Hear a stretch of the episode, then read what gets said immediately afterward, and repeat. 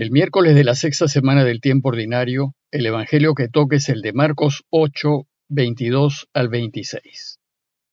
En aquel tiempo Jesús y los discípulos llegaron a Bethsaida y le trajeron un ciego pidiéndole que lo tocase. Él lo sacó de la aldea, llevándolo de la mano, le untó saliva en los ojos y le impuso las manos, y le preguntó, ¿Ves algo?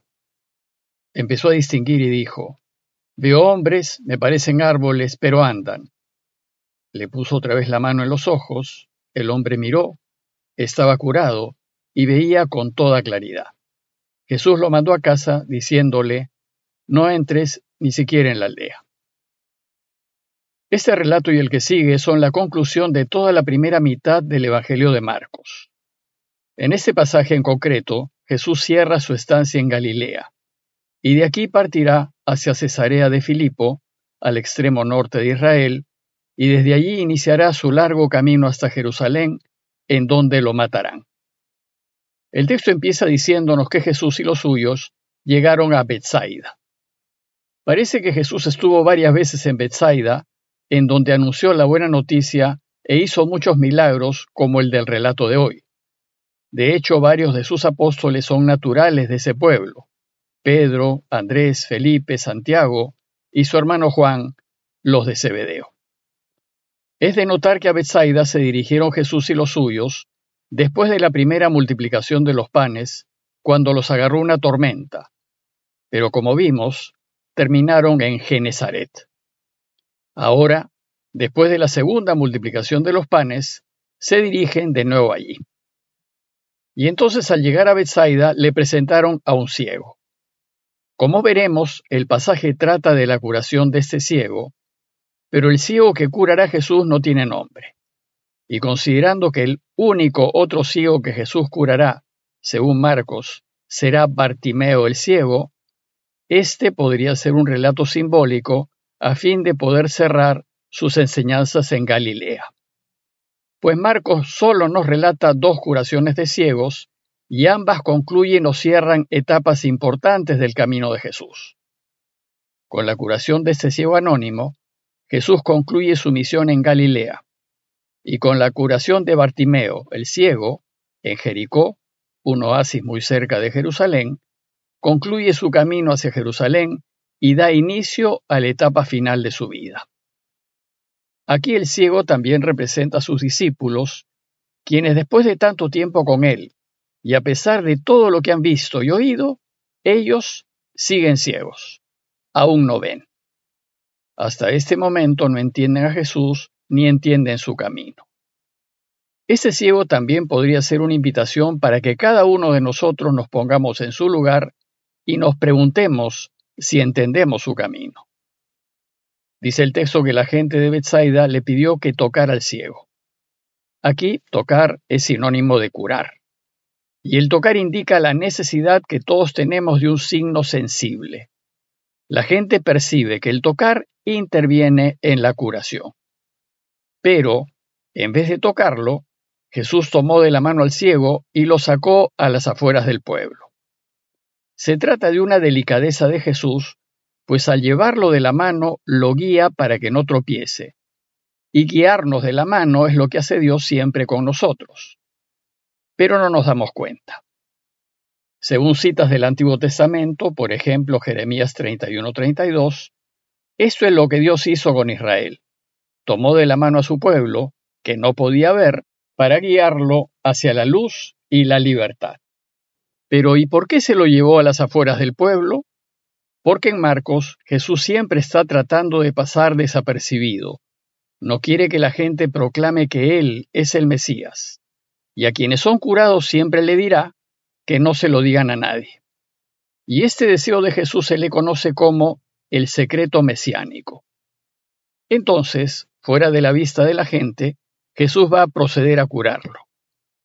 Este milagro de curación es el único que Jesús realiza en dos partes o dos momentos, para enseñarnos que sus discípulos están en la misma situación que el ciego, pues después de tanto tiempo con él, solo ven borrosamente.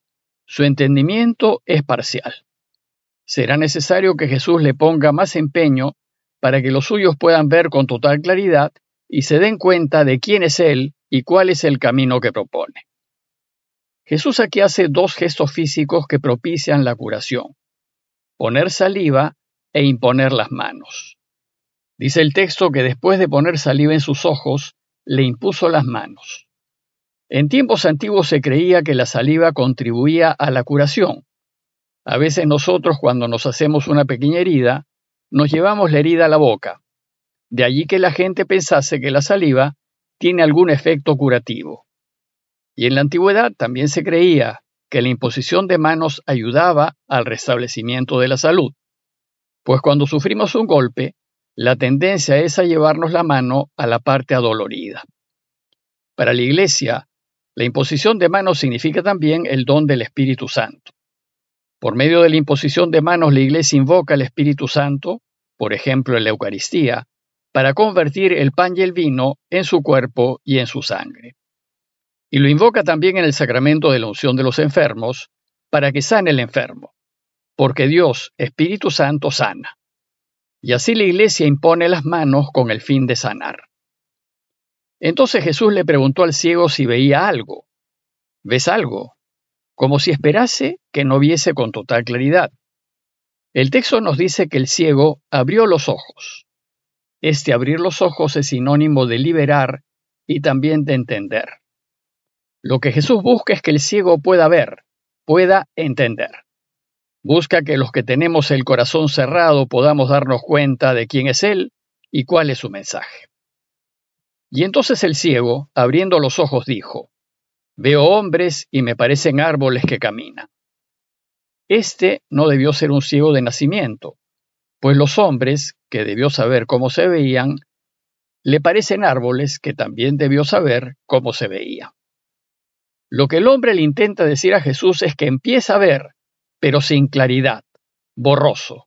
Él ve como los apóstoles que a estas alturas están llenos de dudas e incertidumbre, pues no entienden muy bien la propuesta de Jesús. Y que los hombres se vean como árboles refuerza la enseñanza acerca del poco entendimiento de los suyos, pues los árboles ni ven ni oyen. Entonces, en un segundo momento, Jesús completa la curación.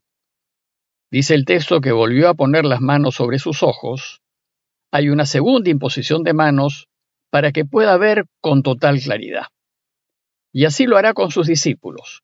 Será necesario que Jesús redoble sus esfuerzos para que los suyos lleguen a entender.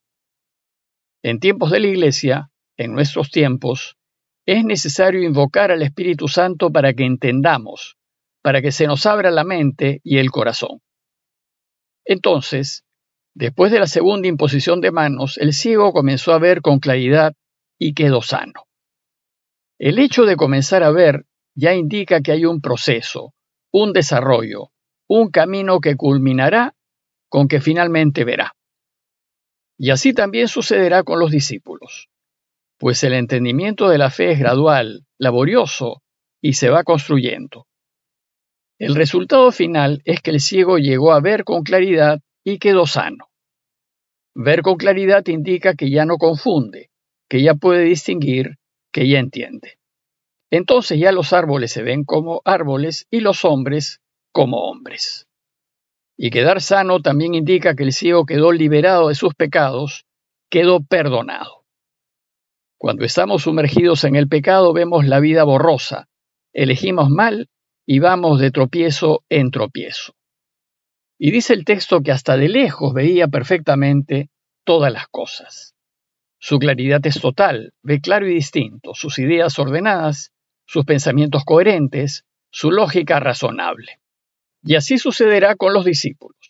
Hasta el acontecimiento de su resurrección, los discípulos estarán sin entender completamente, o tal vez entendiendo borrosamente como el ciego en un primer momento.